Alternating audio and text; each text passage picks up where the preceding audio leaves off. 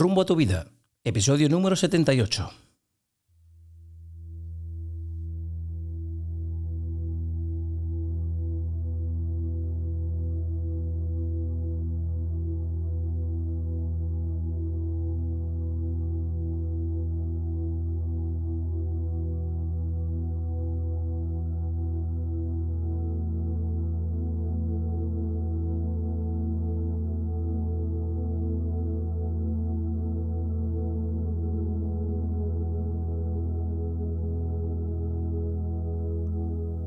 ¿Alguna vez te has planteado si existen otros planos, además del terrenal en el que vivimos? ¿Te gusta viajar? En el episodio de hoy hablamos de viajes astrales.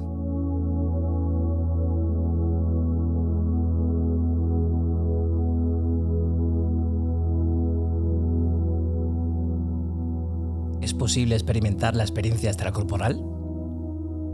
¿Existe nuestro cuerpo astral?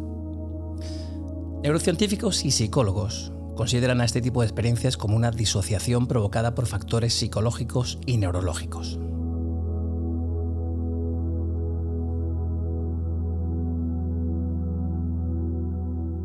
Son muchísimas personas las que aseguran que sí son posibles. Entre ellos, el escritor Robert Monroe, en su libro Far Journeys, presenta varios relatos sobre el desolamiento astral. Hasta llegó a desarrollar un método para inducir las proyecciones.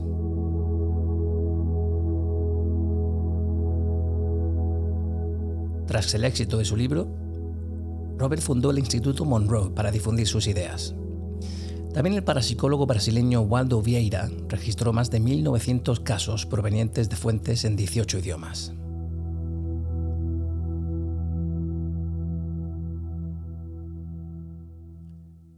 Otros investigadores importantes incluyen a William Bullham, Michael Raduga, Charles Stott y Carlis Ossis. Bien, tras leer infinidad de relatos y experimentos sobre desdoblamientos, experiencias extracorporales, sueños lúcidos, viajes astrales, por fin conocí a una persona que los hace con mucha frecuencia y que hoy nos va a hablar de ello.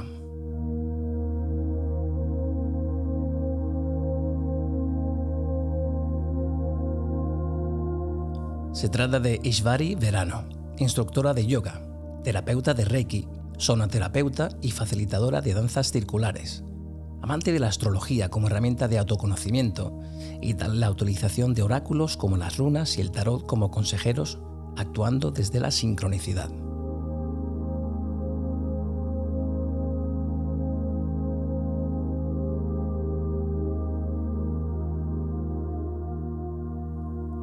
Su sensibilidad el hecho de dominar sus sueños desde su infancia y crecer junto a una hermana sensitiva hizo que germinase en ella su interés por el mundo de lo sutil. Su niñez e infancia, en un núcleo familiar desestructurado, hicieron que se sumergiera a fondo en el mundo del autoconocimiento y el crecimiento personal. Ishvari afirma que la vida es una genial actuación.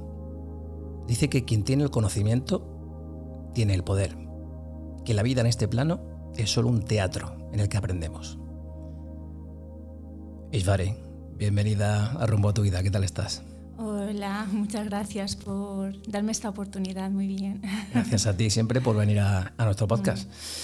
Bueno, pues Isvari, vamos a empezar por lo básico, ¿no? Yo te comentaba un segundito fuera de micro que el oyente rumbo a tu vida no está instruido en todos los temas que tratamos siempre y que por lo tanto hay, que, hay que empezar de la base. Bueno, pues si te parece empezamos por ahí, ¿vale? Eh, por lo básico. Isvari, ¿qué son como íbamos a hablar de viajes astrales, ¿qué son los viajes astrales y qué los diferencia de los sueños lúcidos? Em, los viajes astrales es un momento de desdoblamiento de uno de nuestros cuerpos, el cuerpo astral, del cuerpo físico. ¿Qué lo distingue del sueño lúcido? Yo creo que es el nivel también de conciencia. Puede que los sueños lúcidos sean un, un poco astral, pero en un nivel de conciencia mucho más bajo. En los viajes astrales eh, tú tienes la sensación en muchas ocasiones ¿no? de desprendimiento literal de tu cuerpo, ¿no? sientes cómo te desprendes de tu cuerpo, cómo sales. Incluso desde fuera puedes ver después tu cuerpo físico tumbado en la cama, por ejemplo, se suele dar mayormente en las horas nocturnas, ¿no? O cuando estamos en la siesta. Es en, en un momento, en una línea muy fina entre el sueño y la vigilia, cuando, cuando se produce ese desprendimiento. Entonces, una vez que sales del cuerpo astral, todo es tan real como la realidad, no, más real incluso que la realidad. No te cabe duda, es más, puedes llegar a dudar, va la redundancia, ¿no? De si realmente eh, has, salido en astral o, está, o te has levantado físicamente. Es tan real que puedes dudar. Y hablando de dudar, ¿no dudamos en ningún momento de que no es un sueño? No. Cuando tú ¿Cómo sabemos que no es un sueño esto? Cuando sales en astral es que sabes que, has salido en astral. Además, algo que recuerdas perfectamente siempre. Es, como he dicho antes, em, tan real. Tú puedes desprenderte, por ejemplo, salir de tu habitación a tu habitación, ¿no? de tu cuerpo y estar en tu habitación y tocar los muebles y sentir el mueble. Tú decides en cada momento lo que quieres hacer. Eh, puedes Em, percibir los olores del lugar en el que te encuentras, eh, los sonidos, todo es muy, muy, muy real. Bueno, pues cuéntanos cómo empiezas tú a controlar tus sueños, como yo decía, y cómo acabas teniendo viajes astrales con tal facilidad como para hacerlos casi sin darte cuenta. Em, bueno, yo desde niña mm, he controlado de alguna manera mis sueños. De hecho, a mis padres nunca les he despertado por la noche por una pesadilla, porque cuando yo eh, me enfrentaba a algo, ¿no? lo enviaron los lobos. los lobos estaban muy presentes en mis sueños. y mira que me encantan, pero los cuentos infantiles me imagino. Cuando me encontraba frente a un, monstruo, un lobo, una situación desagradable en la que me atacaban o lo que sea, yo tomaba conciencia en mi mismo sueño y controlaba el sueño. Entonces decidía que el lobo desaparecía o le ponía la zancadilla al que me iba a atacar o lo que sea, pero yo cambiaba mi sueño, yo lo dominaba. Entonces siempre he crecido pensando que eso era lo normal, lo natural. Porque yo tampoco se lo claro, contaba. Si solo conoces eso, claro, para ti es normal. eso. Cuando, cuando nos conocimos me dijiste algo que, que impactó, Ishvari. Dijiste que todos salimos en astral prácticamente todas las noches. Mm. ¿Qué nos diferencia? ¿Por qué no lo recordamos? La diferencia es que no ponemos conciencia en ello. O sea, cuando decimos quiero salir en astral, salir en astral sales, es poner conciencia en ese momento en el que sales en astral. Mm, ¿Tú no has sentido alguna vez que estás en la cama. Bueno, esto puede suceder por un par de cosas, ¿no? Tú estás en la cama durmiendo y de repente tienes la sensación como que te caes. Sí, todos lo hemos tenido, como que caemos de, que estamos volando algo, ¿no? Puede ser un sueño porque estés soñando que te tropiezas y te caes, ¿vale? O puede ser el momento en el que tu cuerpo astral se acopla a tu cuerpo físico, que en eh, muchas veces se produce de una manera como un poco brusca. Entonces la sensación es como mm, de que te vas a caer. Y eso yo lo he comprobado porque eso a mí me ha pasado con los sueños normales eh, cuando he dormido y a lo mejor no recuerdo mis sueños. Lo he comprobado estando en astral y volviendo a mi cuerpo físico. Y al volver a mi cuerpo físico he sentido como de repente me ha acoplado y he hecho así. Sí, he sentido ese choque. ¿Y cómo es eso de, de desprenderse del cuerpo físico? ¿Qué sensaciones tienes? Es que literalmente es una sensación como de desprendimiento, no te sé explicar, pero es una sensación como desde, a ver, desgarro. Es que si digo desgarro a todos se nos va a venir a la mente dolor, no, es pero es una sensación como de, pues eso, de desprendimiento, de que sales de algún como sitio. Como sentir que de repente estamos más ligeros, más livianos. Sí, sí, una vez que ya sales, te sientes más ligero, más, más liviano. Pero es como como cuando te arrancas algo, no sé, si una fruta o mm, sintiese y desprendes lo que es la, fruta de la piel, ese desprendimiento, como esa sensación de estás dejando tu traje atrás, ¿no? Te estás... Es muy difícil de explicar. También eh, cuando nos conocimos me comentabas que encontrabas a gente haciendo viajes astrales. ¿Con quién nos podemos encontrar en un viaje astral? A ver, eh, por mi experiencia, yo hablo desde mi experiencia. Eso es justo lo que No soy experta en nada y he leído, pero ya hace mucho tiempo, entonces, mm, y tengo una memoria pez tremenda. Pero eh, me he encontrado con gente que estaba en astral, como yo. Te puedes encontrar con gente que está en ese momento durmiendo y que está en astral. Eh, te puedes encontrar con seres de luz. En- digo seres de luz porque, porque no sé cómo denominarlo. Porque Va- Vamos a explicarle a la audiencia eso de seres de luz. ¿Eso Vale. qué es? Y bueno, y por cierto, cuando mencionas que te encuentras a otras personas que están en astral, ¿tú cómo reconoces que ellos están en astral? Y que no están ahí, en ese otro plano, del que ahora hablaremos. Mm, Vale, eh, por ejemplo, porque he tenido experiencias con familiares míos que yo sé que están vivos, por ejemplo. ¿no? Vale. Y es muy curioso porque si están conscientes, conscientes en astral como yo, pues a lo mejor es más difícil distinguirlos y si no les conoces. Pero si no están conscientes en ese momento astral, es- mm, tú les ves, están como oídos, no están ahí, no están presentes y normalmente hacen lo que suelen hacer en su vida diaria, como que repiten lo que suelen hacer en su vida diaria. Yo, por ejemplo, me encontré un día a mi madre y mi madre estaba, le gustaba hacer cosas de punto y estaba pues con las agujas haciendo, haciendo punto. O uno de mis tíos, pues haciendo lo que habitualmente hace, que habla muchísimo por los codos, se pasa todo, todo el tiempo hablándote, se va detrás tuya, por todas partes hablándote, pues haciendo exactamente eso que, que hace en su... ¿Y eso? ¿Y estas personas te las encuentras en, en tu propia casa, en la casa, en otro edificio, en otro plano? ¿Cómo es eso? Eh, a veces mm, te, lo puedes en- te las puedes encontrar en tu casa, te las puedes encontrar en su casa, que tú vayas a su casa también. En sitios que no, re- no llegas a reconocer, mm, depende, que depende. De hecho, es que claro, tú en el momento que estás en astral, eh, a la velocidad del pensamiento, puedes aparecer en otro sitio, incluso sin pensarlo siquiera. Aparte puedes atravesar paredes, puertas, mm, volar.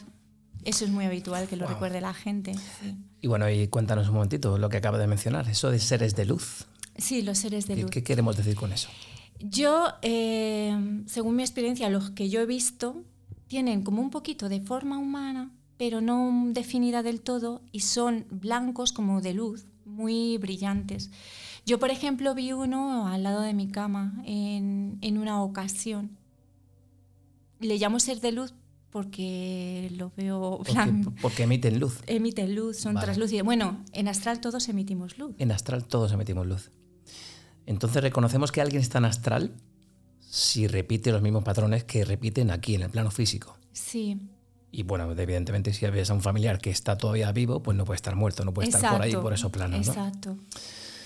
¿Es posible salir en astral y no, no ser consciente de ello? Yo pienso que es lo que hacemos todas las noches. Salimos en astral y no somos conscientes de ello. Pienso que es eso. Y mm, bueno, no me quiero adelantar a... Pero que muchas veces tenemos los déjà vu, de estos que, no sé si se pronuncia así, Sí. que Yo- tenemos, Yo, he hecho esto antes, yo he estado aquí antes, ¿no? porque lo hemos vivido antes en astral, ¿de acuerdo? Pero no lo recordamos. Pero lo hemos vivido antes Wow. en astral. Esto para que la gente empiece a pensar. Sí, hay gente que piensa, ah, pues esto es de Mi una hermano, vida mi hermano pasada. estuvo en Israel hace poco y él juraba que él antes había visitado ese sitio. Claro, bueno, es que en astral puedes viajar, ya te digo, a la velocidad del pensamiento, que luego es muy absurdo porque parte de la mente tonta que le llamo yo está ahí muchas veces y, y te planteas ir a algún sitio y todavía te piensas que es que está muy lejos, que tienes que ir volando durante mucho tiempo y en Y realidad es- simplemente apareces ahí, ¿no? simplemente tienes que pensar en ello y apareces a- Vale. ahí. ¿Cómo podemos quitar el miedo un poco a esto de los viajes astrales? Isbari? Ya sabes que hay muchos que, que temen no poder volver al cuerpo físico, eh, a ver seres extraños o malignos. ¿Cómo podemos quitarle un poquito de, de hierro a esto? Pues diciéndoles que es que es algo natural. Si es que el problema que tenemos en esta sociedad es que todas esas cosas que son naturales las han desnaturalizado. Es como algo extraño, como algo... Ya desde, desde la más tierna infancia nos van... ¿no? Eh, diciendo que, que- que todo eso es mentira, los amiguitos invisibles de los niños, los Mm, entonces lo desnaturalizan tanto que, que, ya parece algo como muy extraño, pero en realidad es algo natural. ¿A ti te han mirado alguna vez de forma extraña diciendo, esta está loca?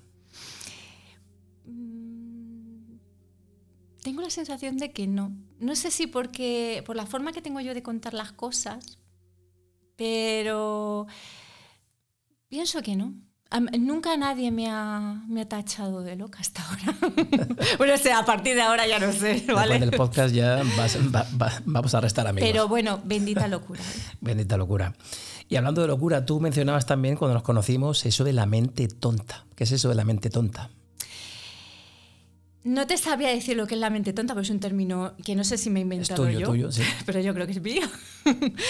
pero es como la parte más cerebral, ¿no? Eh, que se queda en el cuerpo. Tú cuando sales en astral, yo siempre digo que cuando sales en astral te dejas la mente tonta en el cuerpo, la mayoría de las veces. De hecho, hay muchos momentos que dices, voy a hacer una práctica para salir en astral y tienes muchísimo miedo y te da miedo, ¿no? Sobre todo al principio, cuando no, no lo desconoces. Pero una vez que sales en astral, el miedo se desvanece. Por lo menos en mi caso. ¿vale? Bueno, claro, claro. ¿Y por qué la gente encuentra cosas extrañas en, sus viajes astrales? A ver, si somos creadores aquí en el plano físico, imagínate en el plano astral y si tú puedes viajar a la velocidad del pensamiento, también puedes crear a la velocidad del pensamiento. Eh, aparte, mm, creo que dependiendo del, de, a ver, depende como todo, también de cómo sea la persona, de los filtros de la persona, porque hay experiencias que ah, dependiendo de cómo tú la mires, como tú seas, la puedes vivir como algo aterrador o como otra cosa. ¿Vale? Mm, yo, por ejemplo, eh, estando en astral en la cama, a lo mejor he sentido que alguien, como un brazo, me tiraba de mi brazo y, y me tiraba y otras personas la han podido vivir eso, en concreto mi hermana, por ejemplo, como algo aterrador, me quieren hacer daño, no sé qué, y yo como curiosidad, pero ¿quién narices me está tirando de, del brazo? Pues a, lo mejor es ¿A ti nunca te ha dado miedo eso? ¿Que alguien te tire el brazo en mitad de la noche? No, de hecho tuve una experiencia un poquito más heavy de que me intentaron estrangular en astral, pero... y no hay que tener miedo a eso. No, no, de hecho... De hecho, ya decía, tú haz lo que quieras, si no me puedes, no, puede, no me puedes hacer nada, por mucho que aprietes. Fue curiosa la, la sensación de que te están presionando, pero sabes que estás en astral y que no te van a hacer nada. Fíjate que en nuestra charla previa también hablábamos del nivel de vibración, ¿no? Tú mm. comentabas de aquello de que atraemos lo que vibramos. Exacto, ¿Por qué no nos explicas un poquito más esto? que si tú, tienes si tú tienes un nivel de vibración, es como en la vida, tú atraes a la gente por tu nivel de vibración. No es casual que muchas veces te encuentres en la vida con, con personas que piensan como tú, que sienten como tú, ¿no? Como que atraes a tu, tu manada. O sea, que no tiene nada de casualidad, es causalidad en es todo causalidad. caso. Pues en el plano astral igual, si tú tienes una vibración baja, muy baja, pues es fácil a lo mejor que atraigas entes o seres de esa misma vibración. Si tú vibras alto, pues quizá atraigas a gente o a seres o lo que sea de otra o experiencias de otra vibración. Yo, por ejemplo, en Astral incluso he recibido consejos súper sabios. ¿De familiares o gente que no conocías? Gente que no conocía. Yo me imagino que serán, no sé, guías o... Incluso a veces no, no, no los veía, simplemente estaba en la cama medio desdoblada y escuchaba las voces. Las voces que me estaban, yo estaba diciendo, qué consejo más bueno me están dando en este momento, ¿no? ¿Esto te lleva pasando a ti desde, la tierna infancia? no, los viajes astrales, o sea, desde el dominar los sueños el dominar desde, la infancia. Los viajes astrales ya los empecé a practicar de adulta. Y mm, empecé un poco antes de un punto de inflexión en mi vida que fue la muerte de mi abuelo. Lo que pasa es que ya la muerte de, mi abuelo mm, fue como decir, eh, nos ha pasado, pues yo estoy segura de que le ha pasado a muchísima gente que estás en el tanatorio y tienes a tu familiar, a tu ser querido delante y le miras y por más que le mira dices, no es mi abuelo. o no es mi padre, o no es mi madre, o no es mi amigo. Esa sensación de que es como un traje vacío y de que ahí no está y que si no está ahí no se ha podido evaporar, tiene que estar en algún sitio. Pues yo con mi abuelo, que era la primera persona cercana que se me moría y además mis abuelos han sido como mis padres para mí, según le vi, pensé eso, digo, ¿dónde está mi abuelo? ¿Dónde está su esencia, lo que él es? Y a partir de ahí dije, esto lo tengo que averiguar y como sea. Entonces comencé a practicar los viajes astrales, ya mm, en serio, entre otras cosas. Curioso lo que mencionas, porque yo también recuerdo un episodio de hospital con mis padres. Ambos fallecieron hace ya unos años. Y sí recuerdo un punto en el que yo miraba a mi padre y decía, ya no está aquí. Está su cuerpo, pero él, ya no está aquí. Hablando de eso, vamos a meternos un poco más en, profundidad ahora que ya hemos calentado motores. ¿Está bien? Sí. ¿A qué, hablamos de planos. ¿A qué plano vamos cuando hacemos un viaje astral? ¿A dónde vamos? No te sé decir, es otro plano, eso está claro. Es un plano astral, el plano astral. Em, otra dimensión, me imagino. Y donde puedes encontrarte, en, la que no existe el tiempo, para empezar, como aquí lo conocemos. Y en la que puedes encontrarte, pues eso, gente que ha fallecido, gente que está en Astra, entes que pues no sabes, guías, ¿Y es posible comunicarse a través de los sueños con seres que ya han fallecido? De hecho, eh, creo que los seres, eh, las personas que fallecen, para comunicarse con sus seres queridos, la forma más sencilla que encuentran es a través de los sueños. O sea, cuando decimos hoy he soñado con mi madre, tu madre ha mm. querido comunicarse contigo. Mm. A, ver, puede ser un sueño, sueño, ¿no? Pero en muchas ocasiones, y además suelen ser ocasiones en las que tú sientes como que hay que es muy real, como muy... Incluso que hay mm, un componente emocional, como muy, muy, real, ¿no? Eh, se aparecen en sueños, pues, para tranquilizarte, para que veas que están bien, para porque te quieren comunicar algo, por la razón que sea. Para ellos es más sencillo a través de los sueños. Tú también me hablabas de, hablando de sueños, de que habías tenido sueños tétricos, ¿no? de que habías visto incluso accidentes y muertes en, algún viaje astral. Háblanos un poquito de mm, esto. Sí, para que veas cómo dejas la mente tonta en el cuerpo. Eso, yo soy una psicópata encubierta, que no, lo sé, no lo había descubierto hasta ahora. Sí, eh, en astral, yo tengo, eh, he tenido siempre unos sueños de vez en cuando Estoy segura de que los tengo muy a menudo, pero que no los recuerdo siempre. Yo les llamo mis sueños tétricos, que luego cuando he ahondado en, lo que son los viajes astrales, he, comenzado a salir en astral, he descubierto que en realidad es astral, por la sensación, porque es que estás presente ahí como y puedes decidir, puedes pensar qué estoy haciendo aquí, qué está pasando, ¿no?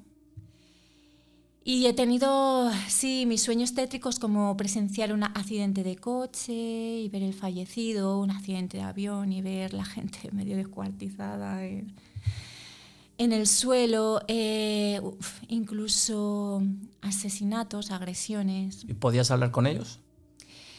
Eh, yo, la, la verdad es que no es no he llegado a... Porque como eran, cuando llegaba a ese punto de querer intercambiar con ellos muy fácilmente, luego volvía al cuerpo, pero sí de, por ejemplo, en el accidente de avión, de escucharles a ellos hablar como si estuviesen vivos y yo decirles, mm, a ver, mm, te falta medio cuerpo, te falta, tú no puedes estar vivo. Ostras, qué momentazo, ¿no? Sí, tú no puedes estar vivo. Y en otras, la mayoría yo simplemente observaba, ¿vale? No, no interactuaba, simplemente observaba. Por ejemplo, una vez, joder, es que ahora sí que vais a pensar que estoy loca, ¿vale? lo, lo asumo, lo abrazo, no pasa nada, ¿vale? Pero la, de estar como detrás del asesino, como mirando por encima del hombro de un asesino y ver como un hombre con un cuchillo le cortaba el cuello a otro hombre. ¿Eso lo viste en un sueño o en un viaje astral? Astral, es que era muy real, es que yo estaba ahí, ¿sabes? Eh, luego en otra ocasión, a un chaval jovencito que llevaba además una sudadera. Pero con- luego nos dices que no tengamos miedo a esto los viajes astrales. Sí, claro, yo- porque yo no tengo miedo. Si yo veo eso, ya no vuelvo a tener ningún viaje. Vamos, me encierro en la habitación. Es verdad. Pues soy yo, porque dejo mi mente tonta y no tengo miedo. Entonces, O sea que tú has visto a una persona asesinar a otra en astral. En astral, sí. Luego también, por ejemplo, a un chaval prenderle fuego, echarle gasolina y prenderle fuego. Y luego hubo algo que fue súper curioso. A ver, yo no doy por sentado eh, nada, ¿vale? Yo no sé si eso era real, no era real. si- yo te digo que yo estaba ahí muy presente y que lo estaba vivenciando. ¿Vale? ¿vale? Eh, hubo una, una vez que tuve un, un viaje astral y me vi como una especie de hospital o algo así. Y había un hombre que le tenían con una bata de estas de hospital en una camilla Ujú. Y que estaba desesperado, le querían atar en la camilla y él chillaba al la persona mm, que tenía enfrente, que yo no le veía porque es como que yo miraba por encima del hombro, o sea, no, no Claro, como estaba en mi campo de, vis- de visibilidad de la persona o estaba detrás mía, no lo sé. Que le decía, eres un Mengeler, eres un Mengeler. Y como que le estaban intentando forzar, atándole a una camilla. Mm, claro, yo cuando salí de ahí pensé, Mengele mm, fue un médico que estuvo experimentando ¿no? en los campos de concentración y hacía experimentos con la gente. ¿no? Y el hecho de que se veía que le estaban forzando a algo y que llamaba al médico, al médico le decía que eres un Mengele, bueno, el médico o quien tuviese delante, yo no lo veía, eres un Mengele, eres un Mengele, pues yo lo dejo ahí, no sé. Ostras. Una de las cosas que me llamó mucho la atención, Ishvarit, de la charla que tuvimos, nos tomamos un café tranquilamente y hablamos, y yo notaba, te escuchaba. eh, me llamó la atención que mencionaste que todos tenemos como nuestra misión en el mundo astral. ¿Cuál es la tuya? Pues por a través de mis sueños, bueno, no lo aseguro, ¿vale? Pero bajo mi experiencia, yo siempre bajo mi experiencia, siempre digo, no me creáis nada de lo Sí, que bueno, estás digo. contando lo que tú has vivido. Exacto. Vale. No me creáis nada. Experimentar. Y ya bajo vuestra experimentación, creáis vuestras... Nuestras propias conclusiones. Exacto. Vale. Exacto. Entonces, eh, en, mis, en mis sueños tétricos, ¿no? A, a raíz de analizar un poco mis sueños tétricos, incluso mi vida, en mi, en mi plano físico, porque es que estaba haciendo lo mismo en ese momento a través de otros medios y que lo mismo que en astral, era como que estaba yo, eh, eh, llegué a la conclusión que esas experiencias que estaba teniendo, esos sueños tétricos eran para a esas personas que fallecían en ese momento de forma tan abrupta, ¿no? Un asesinato, un accidente. Eh, yo estaba ahí para decirles, has fallecido, estás muerto, para que se diesen cuenta de que habían fallecido. El viaje astral que más eh, me puso la pista que podía ser así fue uno en el que yo buscaba, había habido un accidente de tráfico y yo conscientemente estaba buscando al muerto y estaba buscando al fallecido para hacerle saber que había fallecido, para que no se perdiese o no se... O sea que tú crees que tu misión en ese mundo astral es decirle a las personas que han fallecido, no estáis en este plano físico ya, Exacto. estáis en otro sitio. Sí, y como te dije, te conté en el café, ah, recuerda esa experiencia que tuve con ese hombre en mi habitación que también... Cuéntala, cuéntala. La cuento, vale. vale. Yo la he contado ya a mi familia y se quedaron Sí. atónitos. Pues una noche eh, aparecí de repente, eh, vivía en mi habitación, en mi casa antigua, tenía un baño dentro, ¿no? Entonces eh, desperté de repente en astral, bueno, desperté en astral, salí en astral y estaba en, en el baño de mi habitación y tenía la puerta abierta. Y desde el baño pues podía ver mi habitación. A ver, en ese momento yo pensaba que estaba ahí físicamente, que me había levantado físicamente y miraba mi habitación, pero claro, al mirar a mi habitación vi algo extraño, algo que estaba fuera de lugar. Todo era tal y como es, pero había un sillón, había un sofá y un hombre tumbado en el sofá con la pierna como por encima del respaldo, que de repente me dice, ya era hora, llevo mucho tiempo esperándote. Entonces yo en ese momento me quedé paralizada porque no había caído que estaba en astral. Y pensé, Dios mío, se me ha colado alguien en casa porque eh, vivía en un chale independiente y la puerta de, principal tenía doble manivela por dentro y por fuera. Y tenías que echar la llave para que nadie pudiese entrar. Y yo era un desastre, me dejaba la mitad de las veces la llave sin echar. Pero claro, al observar más la situación y sobre todo por el detalle del sillón que no, no estaba realmente en, mi habitación. Ahí pensaste, estoy en astral. Exacto, ahí me cayó la ficha, digo, no, vale, este hombre no necesita una puerta para entrar, este puede entrar atravesando la puerta, la ventana, lo que quiera, estoy en astral. Entonces me senté en el sofá con él, era un hombre, pues tendría, no era, tendría unos 40 años, por ahí, 40 y pocos. Y llevaba un mono de trabajo de dos piezas, el típico traje azul de trabajo. Sí. Entonces yo me senté al lado y comencé a tocarle la pierna. ¿Por qué? Porque para mantenerse en astral, uno de los trucos que hay para no volver a tu cuerpo que es muy sencillo volver a tu cuerpo. En cuanto en el momento en, el que piensas, ¿no? Un poco, ¿no? De Dios mío, ¿qué me está pasando? ¡Pum! Vuelves al Vuelves a tu cuerpo en el momento que te entusiasmas. Bueno, en muchas ocasiones, es muy fácil.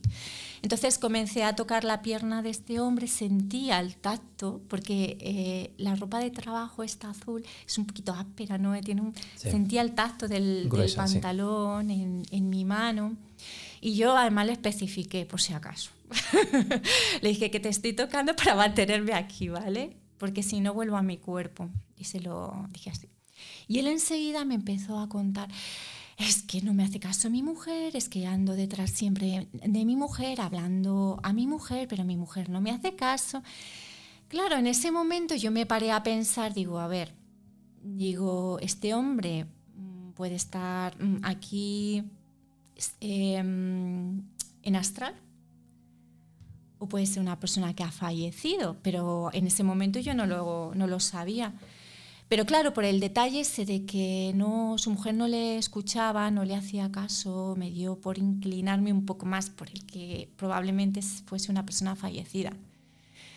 Entonces lo único que pude hacer, o lo que se me ocurrió en ese momento, es preguntarle qué es lo último que recordaba, si recordaba algún accidente, si recordaba alguna enfermedad, para llevarle, para que él mismo cayese en la cuenta si realmente había fallecido, de que había fallecido, ¿no?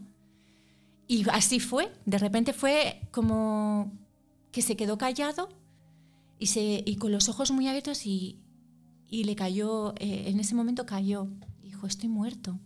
Me dijo, no me dijo por qué, simplemente dijo, estoy muerto. Y dice, y estoy aquí contigo. Dice, no me lo puedo creer. O sea, eh, él se extrañó decir, si he muerto, ¿cómo puedo estar aquí, no? ¿Y cómo puedes tocar y, sentir que estabas tocando su pierna? Si estaba muerto en otro plano. Igual que tocas el mueble y es un mueble que está en el plano astral, no es tu mueble real, material. ¿Y qué te pidió ese hombre? Cuéntale a la audiencia lo que te pidió.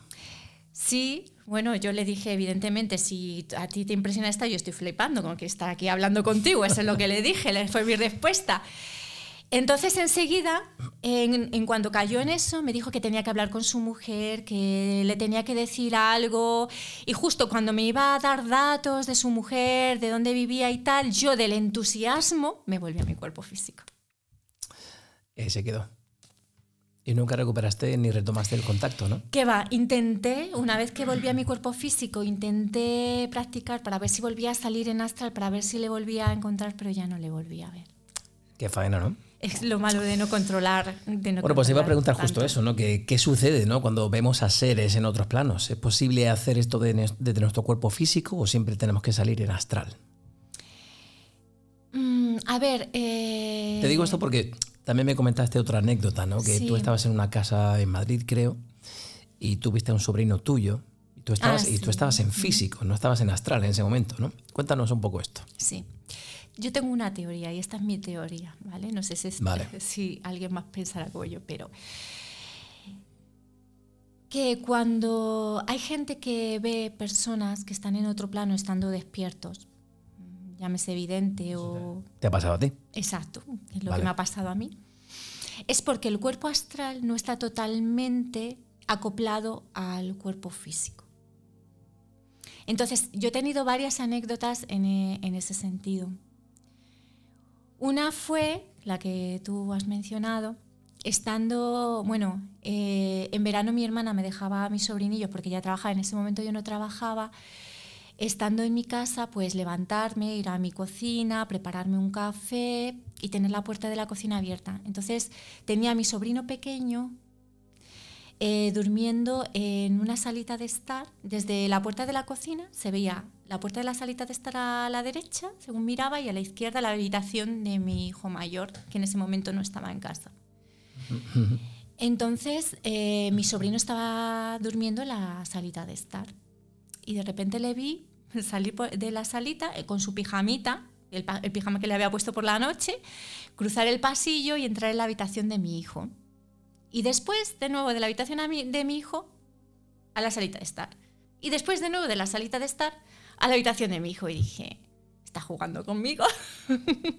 Yo en plan, pues vamos a darle juego. Entonces me metí en la salita de estar donde supuestamente había entrado mi sobrino, oh, perdón, la habitación de mi hijo, que, donde supuestamente había entrado mi sobrino, y no estaba. Y yo buscándole y mirando debajo de la cama, detrás de... No estaba detrás de la puerta, digo, se ha escondido. Me fui a la salita de estar donde él estaba durmiendo y estaba como un tronco durmiendo.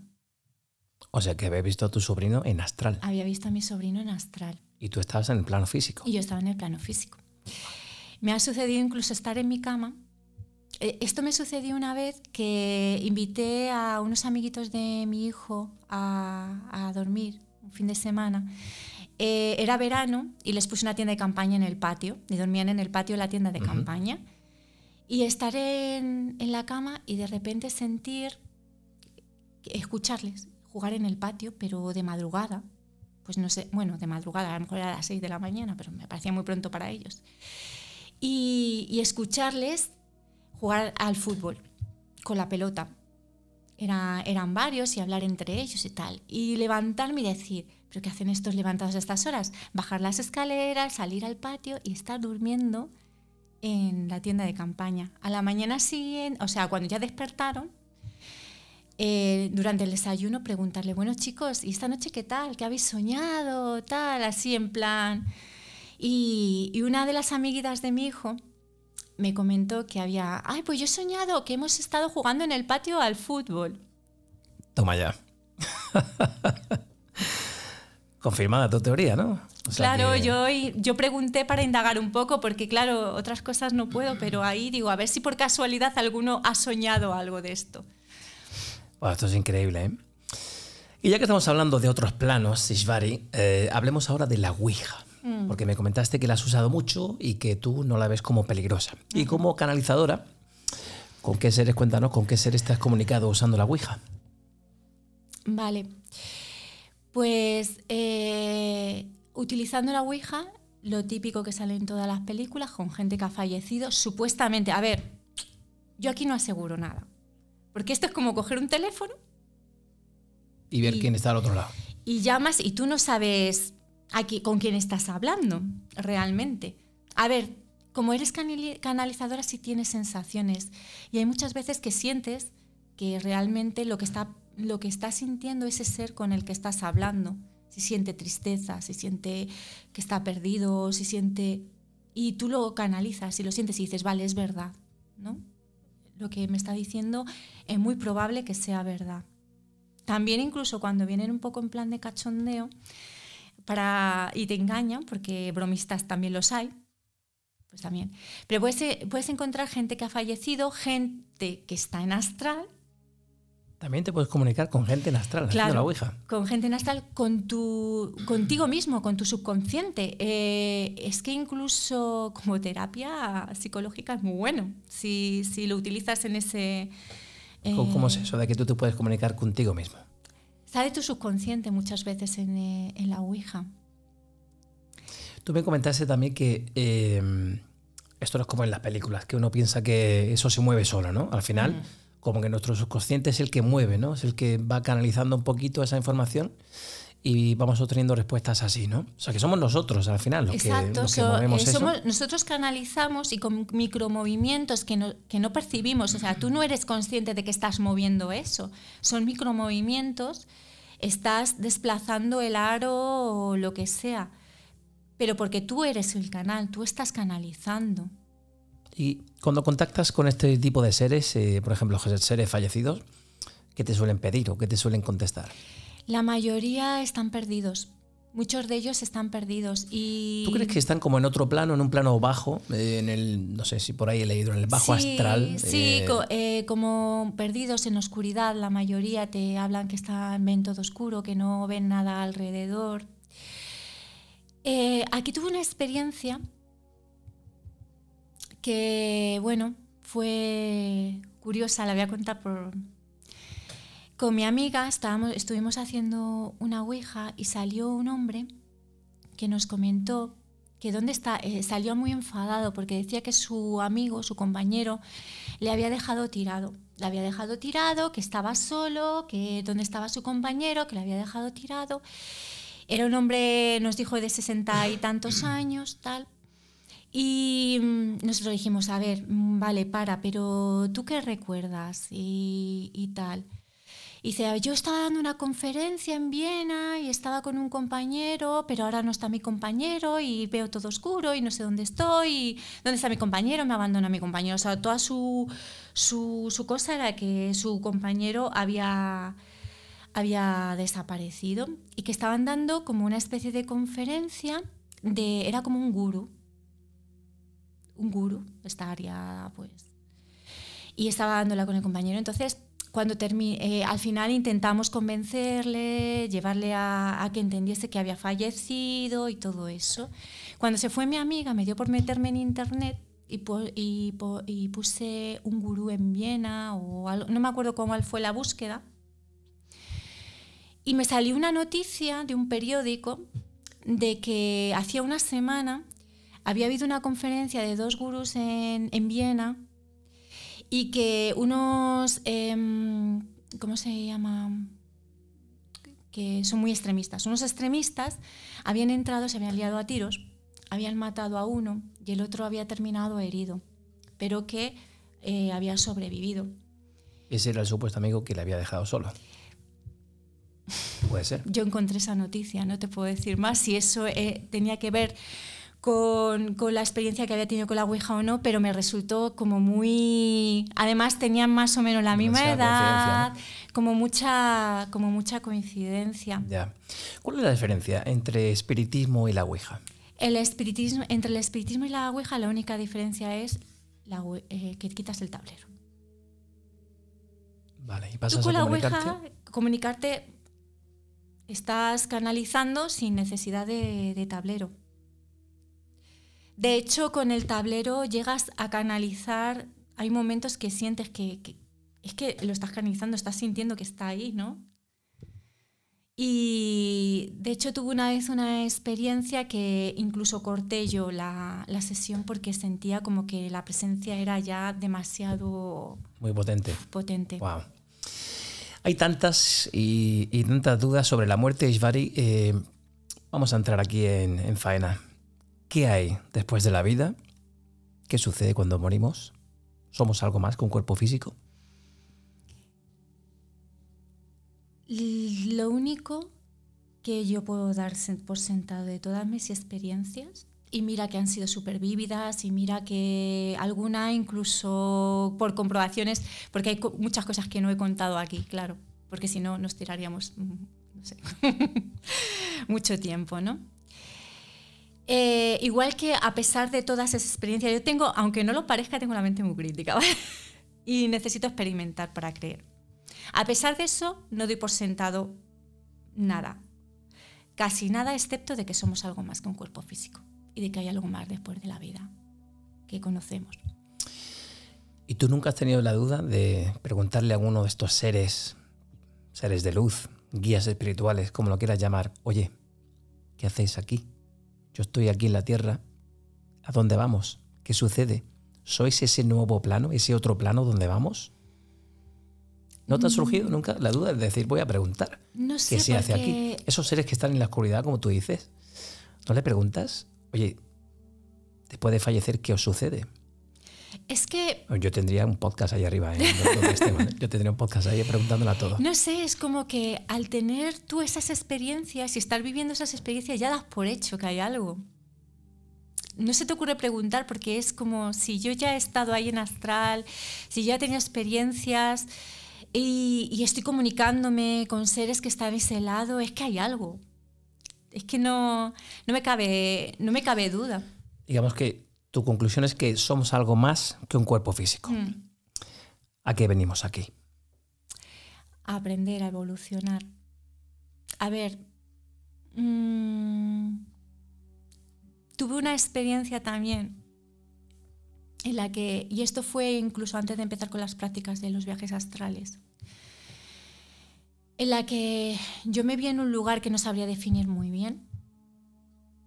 Al lado, de hecho, es que ni siquiera era un, teníamos un cuerpo físico, físico, éramos más bien translúcidos, aunque bien definidos todos los miembros del cuerpo, pero como medio blanquecino, medio translúcidos, y estaba al lado mío había como un hombre, bueno, como era un hombre, supuestamente, y enfrente había más personas, ¿no? Y este hombre dijo, bueno, eh, en esta reencarnación, esta mujer va a encarnar, ¿quién quiere ser la primera pareja de esta mujer en, en esta encarnación? Y dio un paso hacia adelante el que es el padre de mi, de mi hijo mayor, yo mismo. Así como- Toma ya. a ver, eso se quedó así como algo muy extraño. Yo no sabía exactamente entonces lo que eran los viajes astrales y me quedé así como, claro, tú estás ahí, pero ¿qué está pasando? ¿Qué es esto? ¿Es un sueño? ¿Es, ¿Qué es esto? ¿no? Y a los, al poco tiempo, mi amiga me, me dio para que leyese el libro de, mm, de Brian Weiss, de Muchas vidas, muchos maestros. Y claro, eh, en la parte en la que él lleva en, regresión ¿no? a su paciente, a ese periodo entre vidas entre en el que se supone que las almas se ponen de acuerdo a la hora de encarnar, para encarnar juntas, y, una ser, ser la madre, el padre de esa persona que va a encarnar, el tío, el- lo que sea, para ayudarse en, en ese aprendizaje, ¿no? en esa evolución. Claro, al leer eso y pensar en esa experiencia, no doy nada por sentado, pero dije, ¿Existe la reencarnación? ¿Existe la reencarnación? Ese, en ese momento yo estaba viviendo, reviviendo esa experiencia Ya. de entrevidas, de me estoy poniendo de acuerdo con, con almas para encarnar y qué, qué papel va a representar cada uno. ¿Tú crees que ha vivido otras vidas? Otra de las cosas que se pueden hacer en los viajes astrales es mm, aparecer en otras vidas. Tampoco lo doy por sentado, pero he tenido experiencias que creo que han sido de otras vidas. Fíjate, también me comentabas eh, que en una regresión llegaste, te llegaste a ver en la luz. Sí. Cuéntanos, cuéntanos un poco más de esto.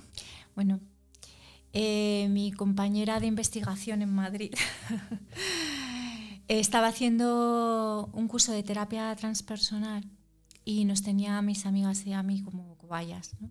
Entonces me hizo una regresión.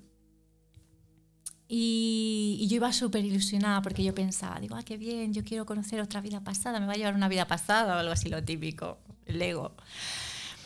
Y, y cuando y me tumbé, estábamos en una habitación a oscuras o medio a oscuras. Ella empezó a hablar y de repente yo, de repente empecé a ver como que todo se iluminaba mucho, como mucha luz. Al principio incluso como que me hacía daño, era como, uff, ¿no? Me molestaba. Y yo le decía a mi amiga, por favor, baja la persiana, que hay mucha luz en esta habitación, baja la persiana, que hay mucha luz. Y mi amiga, para que yo pensase que estaba bajando la persiana, hacía el ruido de la persiana, tiraba de la persiana, porque tú estás consciente tota- todo el tiempo, Sí, ¿no? sí. Y, y ya llega un momento que estás inmerso en la luz y eres, formaba como, como parte de la luz Una sensación extraña porque era como yo, independiente, pero a la vez formando parte de, de esa luz, de esa energía. Y sentía que había como más conciencias en esa energía. No las veía, las sentía. Yo solo veía luz, mucha luz.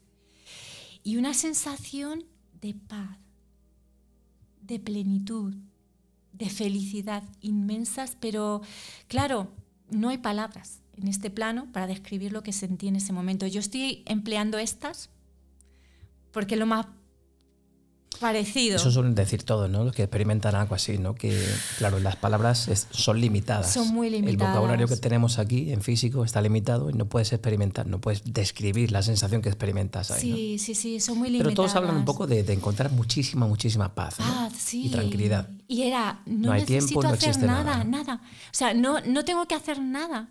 No, no, me, no siento aburrimiento, no, sé, no tengo que hacer nada y soy plena. O sea, me siento plena sin hacer absolutamente nada, simplemente siendo.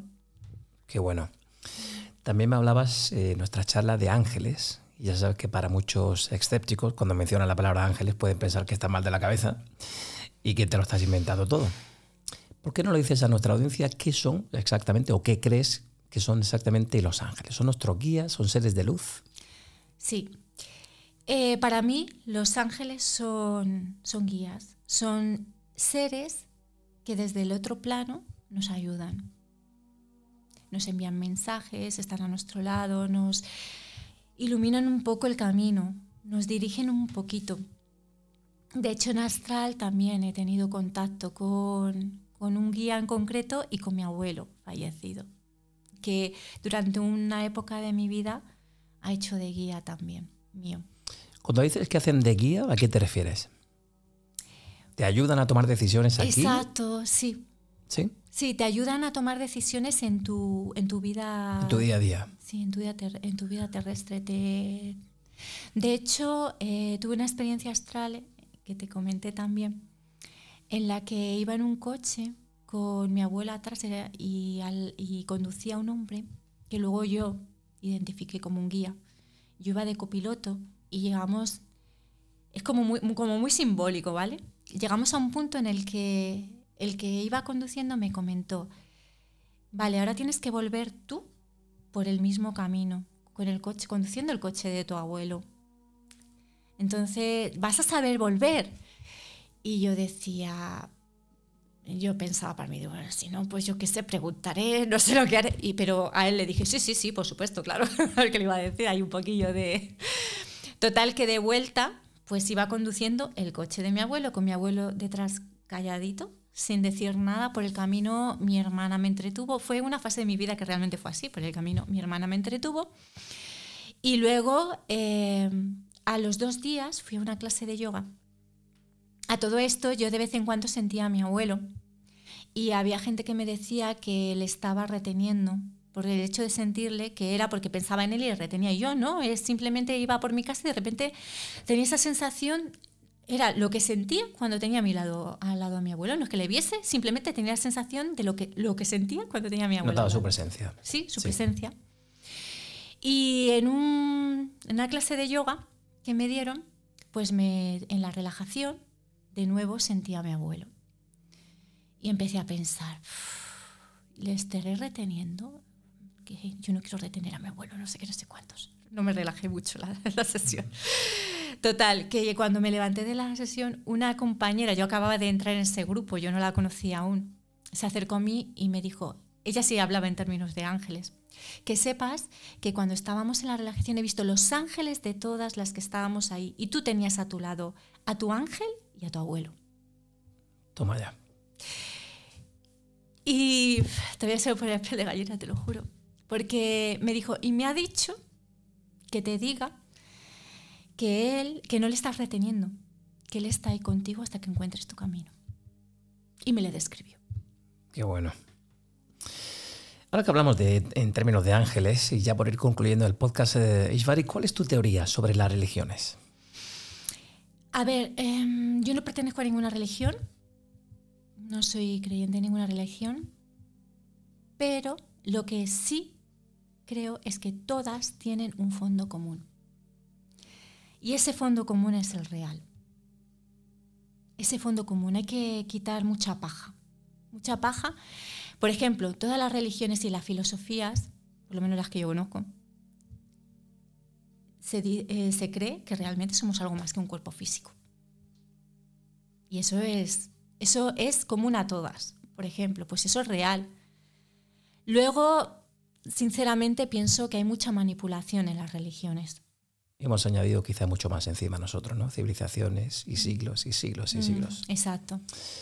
Y por aquello de enlazar con lo que empezamos, eh, ¿es posible eso de quedar con otras personas en, haciendo viajes astrales? Sí, yo he leído mucho sobre ello.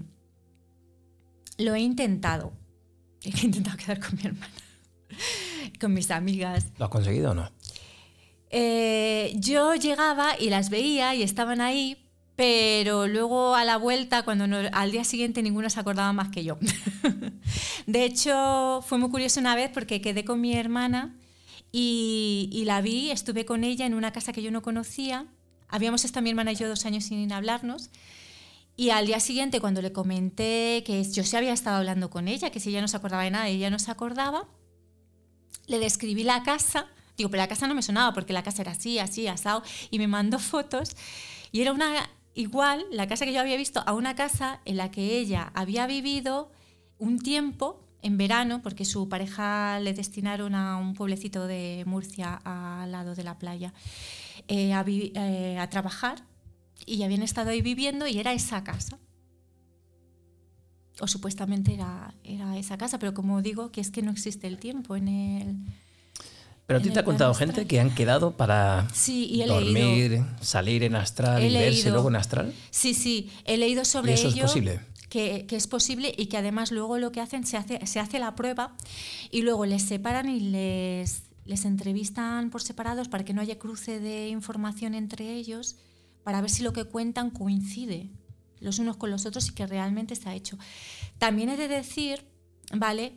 Que si no he podido comprobar muchas cosas, he tenido otras otra experiencia, por ejemplo, como en una ocasión que yo me, me vi en el trabajo de mi, de mi ex marido, en concreto en una habitación que tenían para comer, eh, para comerse el bocadillo, para hacerse un café y eso.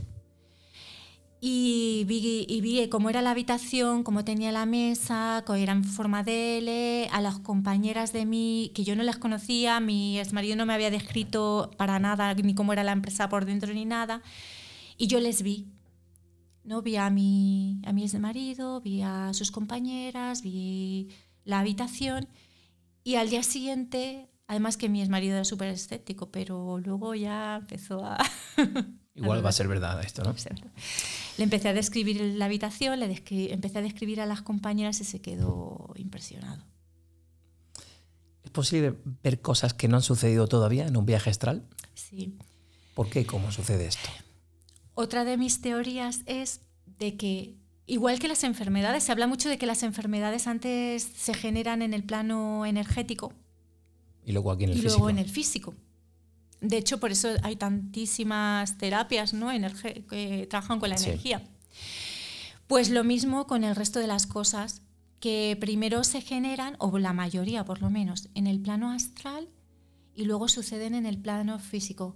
De ahí la teoría de que por eso existen los sueños premonitorios, porque tú lo vives primero en el plano astral y luego sucede en el plano físico. El déjà vu, que también puede ser, y yo no lo digo que no, de una vida pasada, ¿no? Que a lo mejor, como decías tu hermano, era que habías tenido Mi hermano, sí.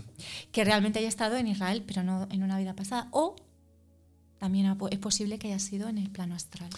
Yo leí en algún sitio que había el caso de una persona que estaba estando durmiendo, notaba como que le daban bocaos en, en la mano. Mm. Y notaba pequeños bocaditos y cuando despierta, él ve que su gato está en la barriga, en la cama con él, pero el gato estaba durmiendo.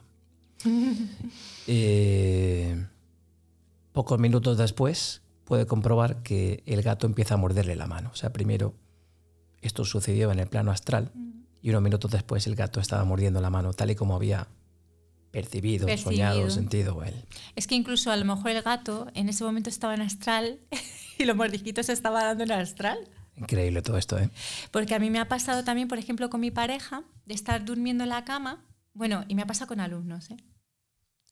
De estar durmiendo en la cama y de repente notar que se giraba y me abrazaba y sentir toda la presión del brazo, incluso en alguna ocasión él era como blanquecino, medio translúcido el brazo, y mirarle él y él estar de espaldas a mí, mirando a la pared.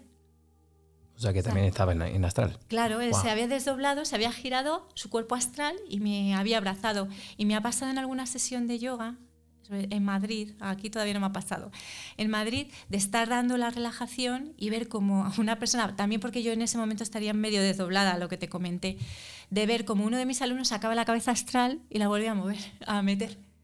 O cómo sacaba un brazo. Eso también lo he, lo he vivenciado. O sea que casi lo hacemos sin darnos cuenta, ¿no? Sí, sí, sí. Wow. Para concluir, Isvari, eh, me decías cuando nos conocimos que, bueno, tú comparas la vida con un videojuego. Decías que sufrimos porque nos identificamos con el personaje. Qué bonito esto, ¿eh? qué, esclarecedor todo esto, ¿no? ¿Por qué un videojuego? Sí, un videojuego, una película, un teatro. Nos identificamos tanto con el personaje, nos metemos, es como cuando te pones con el videojuego y tú estás jugando y estás tan metido pegando tiros en el, en el, con, el muñeco, ¿no? Que cuando le matan es casi como si te hubiesen matado a ti. Y me han matado. No, lo creemos demasiado, ¿no? Sí, sí, sí, no lo creemos demasiado. De hecho, en, en el yoga se dice que hay cinco fuentes de aflicción por, las que el ser humano eh, sufre. Y la principal, y de la que derivan las otras cuatro, es avidia, que es la ignorancia, el no conocimiento. Eso significa avidia. El no saber que somos algo más que este cuerpo físico, que somos un ser. Entonces nos metemos tanto en el personaje, nos identificamos tanto con nuestras emociones, con lo que nos pasa, con los sentimientos, con todo, que sufrimos. Y sufrimos las otras fuentes de aflicción, el individualismo, el apego, eh, la aversión y el miedo a la muerte. Decía el gran Calderón, Calderón de la Barca, sueña el rey que es rey y vive con este engaño mandando, disponiendo y gobernando.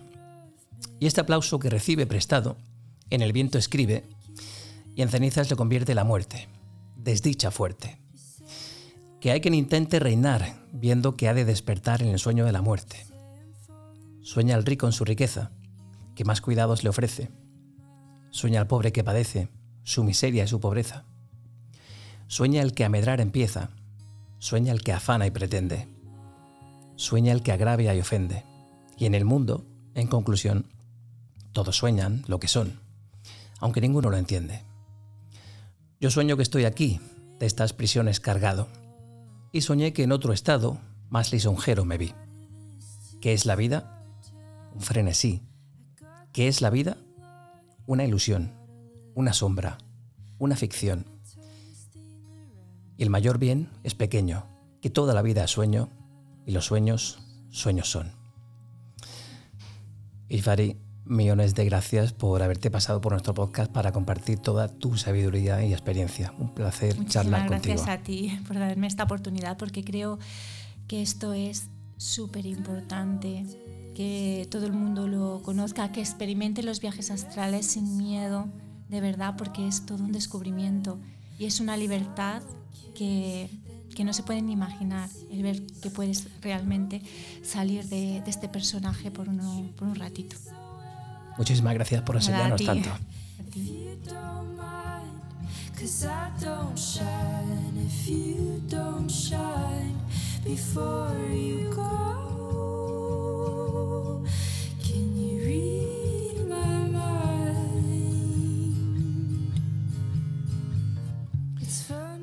Y vosotros, si os ha gustado el episodio de hoy, ya sabéis que ahora es posible dejar una reseña en Spotify. También lo podéis hacer si nos escucháis en Apple Podcast o si nos veis en nuestro canal de YouTube. Suscríbete si te gusta nuestro contenido. Mientras tanto, sé felices. Hasta pronto.